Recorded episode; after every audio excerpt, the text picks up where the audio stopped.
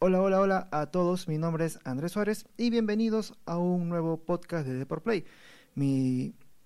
Hoy día vamos a hablar del PES 2020. ¿Qué novedades hubo? ¿Qué... ¿Cuál, es la... ¿Cuál es la noticia de hoy?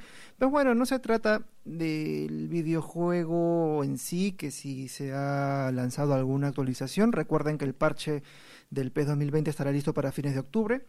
Sino, eh, vamos, lo que el tema de hoy es las estadísticas del simulador de Konami respecto a los partidos de, del partido de ayer, el clásico peruano que se jugó ayer entre Alianza Lima y Universitario de Deportes, que se llevó a cabo en el Estadio Nacional.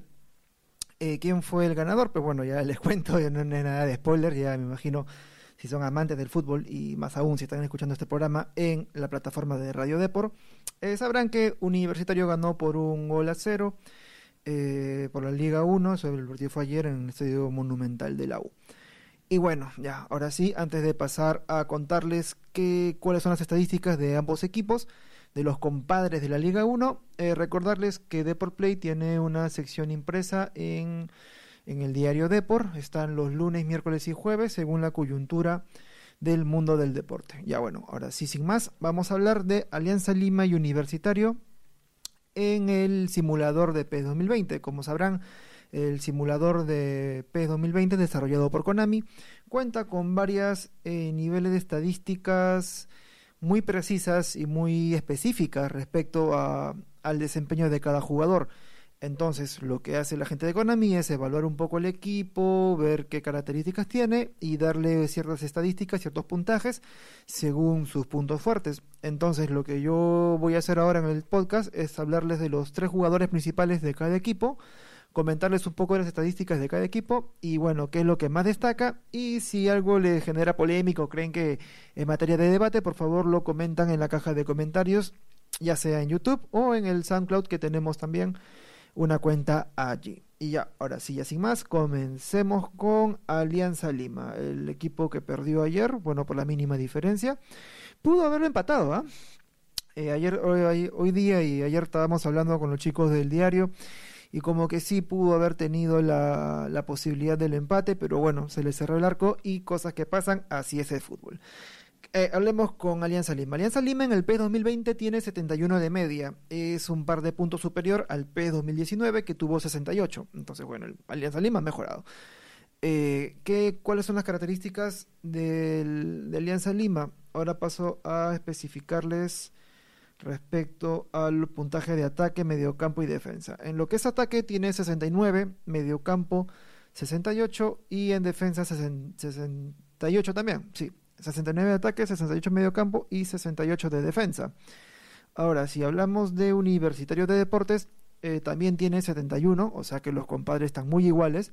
A diferencia de la última presentación de Universitario en el PES, eh, no fue en el 2019, de hecho fue en el PES 2016, tenía 70. Entonces, bueno, como que las cosas se han mantenido desde entonces.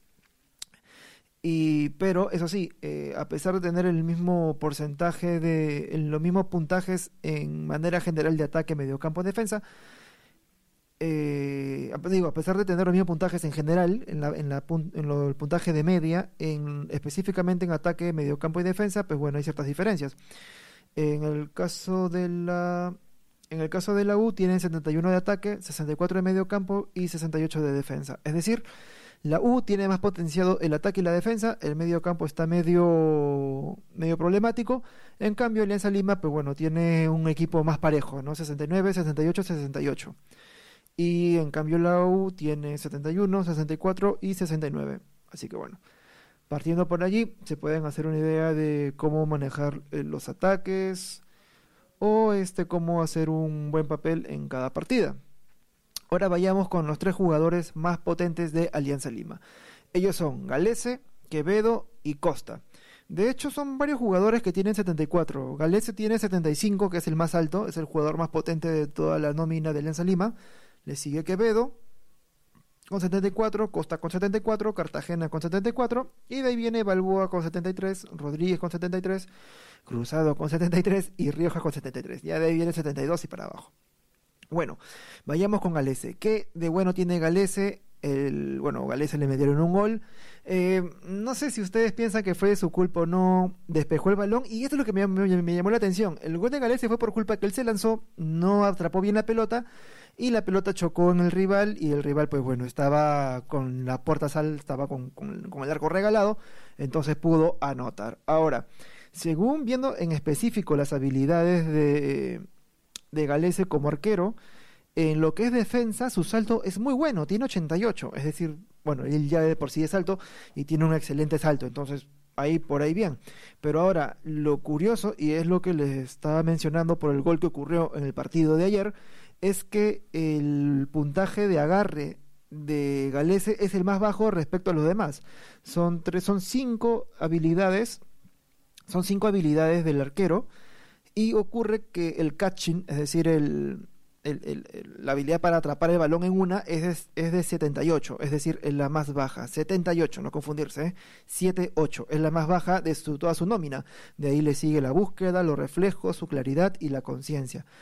En puntaje más alto son los reflejos, tiene buen reflejos, tiene muy buena conciencia como que mentalidad de equipo del 82, pero eso sí, su agarre es de, 70, de 78 y justamente es lo que le falló en la vida real. ¿Será casualidad?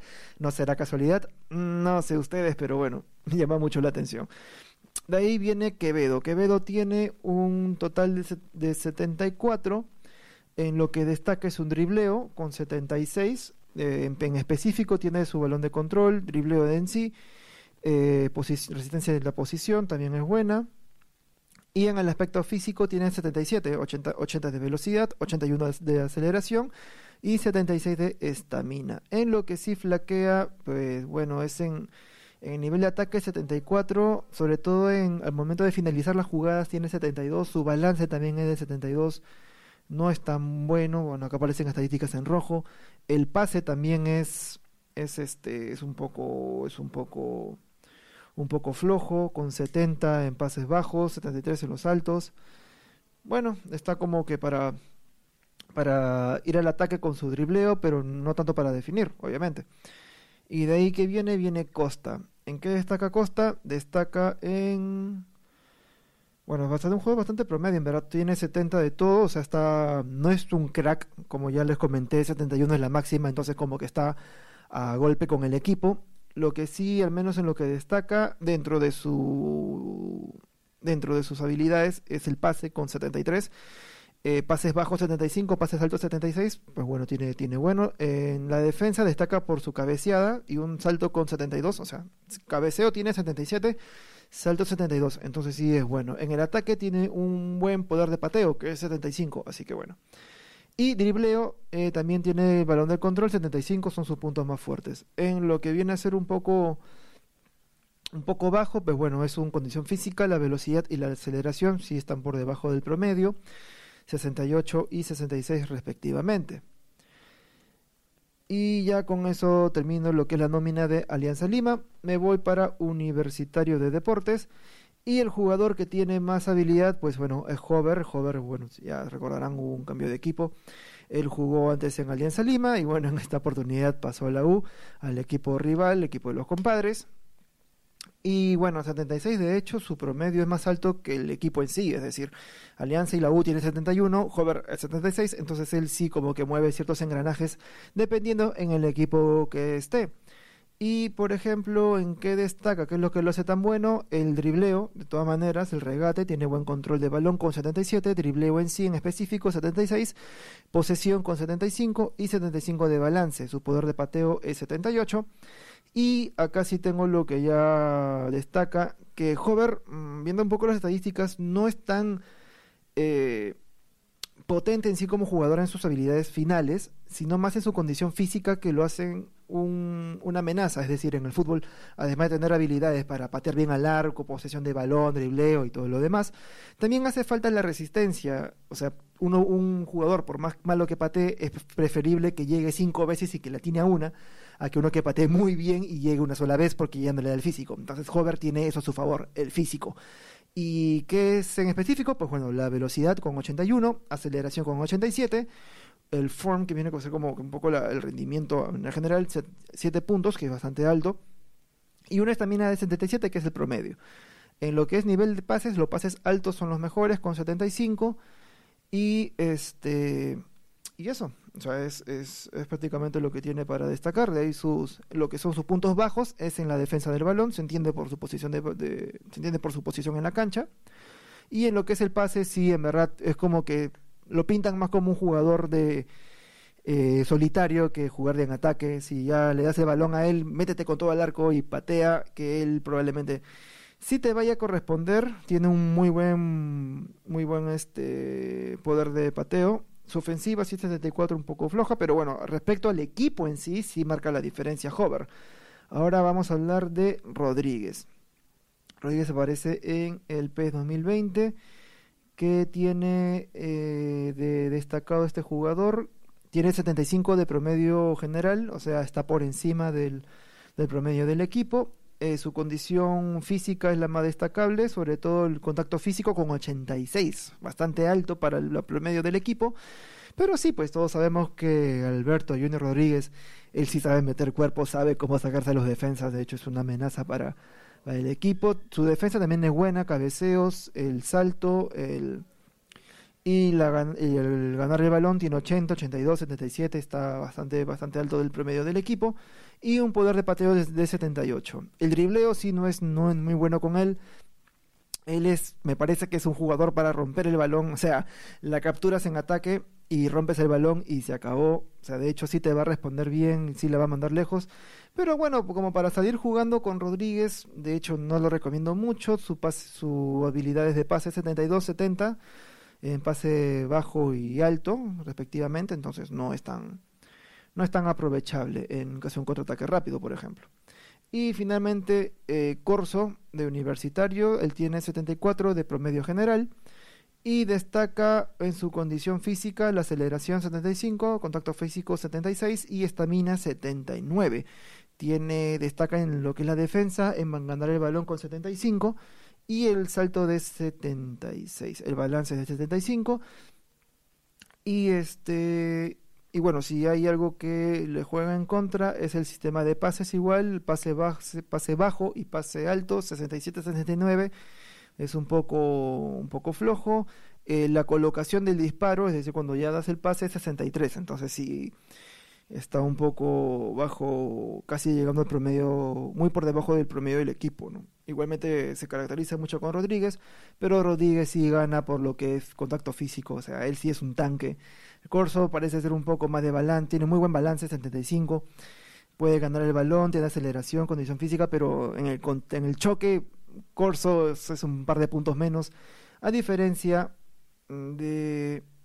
Acá tengo el nombre, a diferencia de Rodríguez. Y bueno, ya acabando con esto, con el podcast de hoy, por favor comenten en la caja de comentarios qué les pareció, si realmente creen que pudo haber metido más goles, si es que las estadísticas de Konami están equivocadas. Eh, bueno, si eres hincha de uno o de otro, sé que va a haber una cierta, un cierto debate al respecto. Pero bueno, yo creo que Konami ha hecho muy buen trabajo al hacer el equipo muy parejo y con ciertas personalidades, ¿no? Que es un poco lo que ha caracterizado el fútbol peruano, ¿no? Que hay muchas personalidades muy puntuales que destacan al equipo y bueno, y toda una gama de, jugadores que tienen casi el mismo promedio. En este caso el que marca la diferencia es Hover. Eh, por ser seleccionado está muy bien, Corso también está muy bien colocado. Eh, Galese sí, a diferencia de ambos equipos, Galese sí tiene la puntuación, me parece que es la más alta. Galese tiene 75 y un universitario, ah no es Hover. Hover, o sea, si juntamos los equipos de Alianza Lima y la U, el mejor jugador de todos viene a ser Hover y de ahí viene Rodríguez y de ahí viene Galese.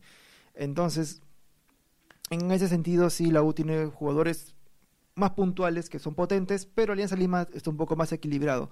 Ya como lo he mencionado, Alianza Lima tiene en, en nivel de ah, distribución del campo, Alianza tiene 69 de ataque, 68 de medio campo, 68 de defensa, es decir, muy parejo. Universitario tiene 71 de ataque, 64 de medio campo, 69 de defensa. Entonces, la UCI tiene mucho ataque y mucha defensa, medio, medio campo, o sea, más o menos, y Alianza Lima sí está más parejo.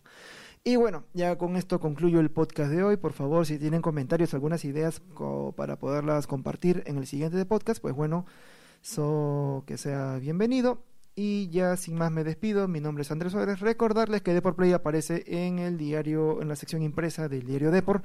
Aparecemos los lunes, miércoles y jueves según el según la, según la, la, cobertura la, cobertura de la noticia. En esta oportunidad no vamos a salir, así que bueno, no igual compra el CD porque está buenísimo y ya para mañana la edición de para la edición de pasado mañana sí seguro ya, ya tendrán novedades de nosotros en el impreso.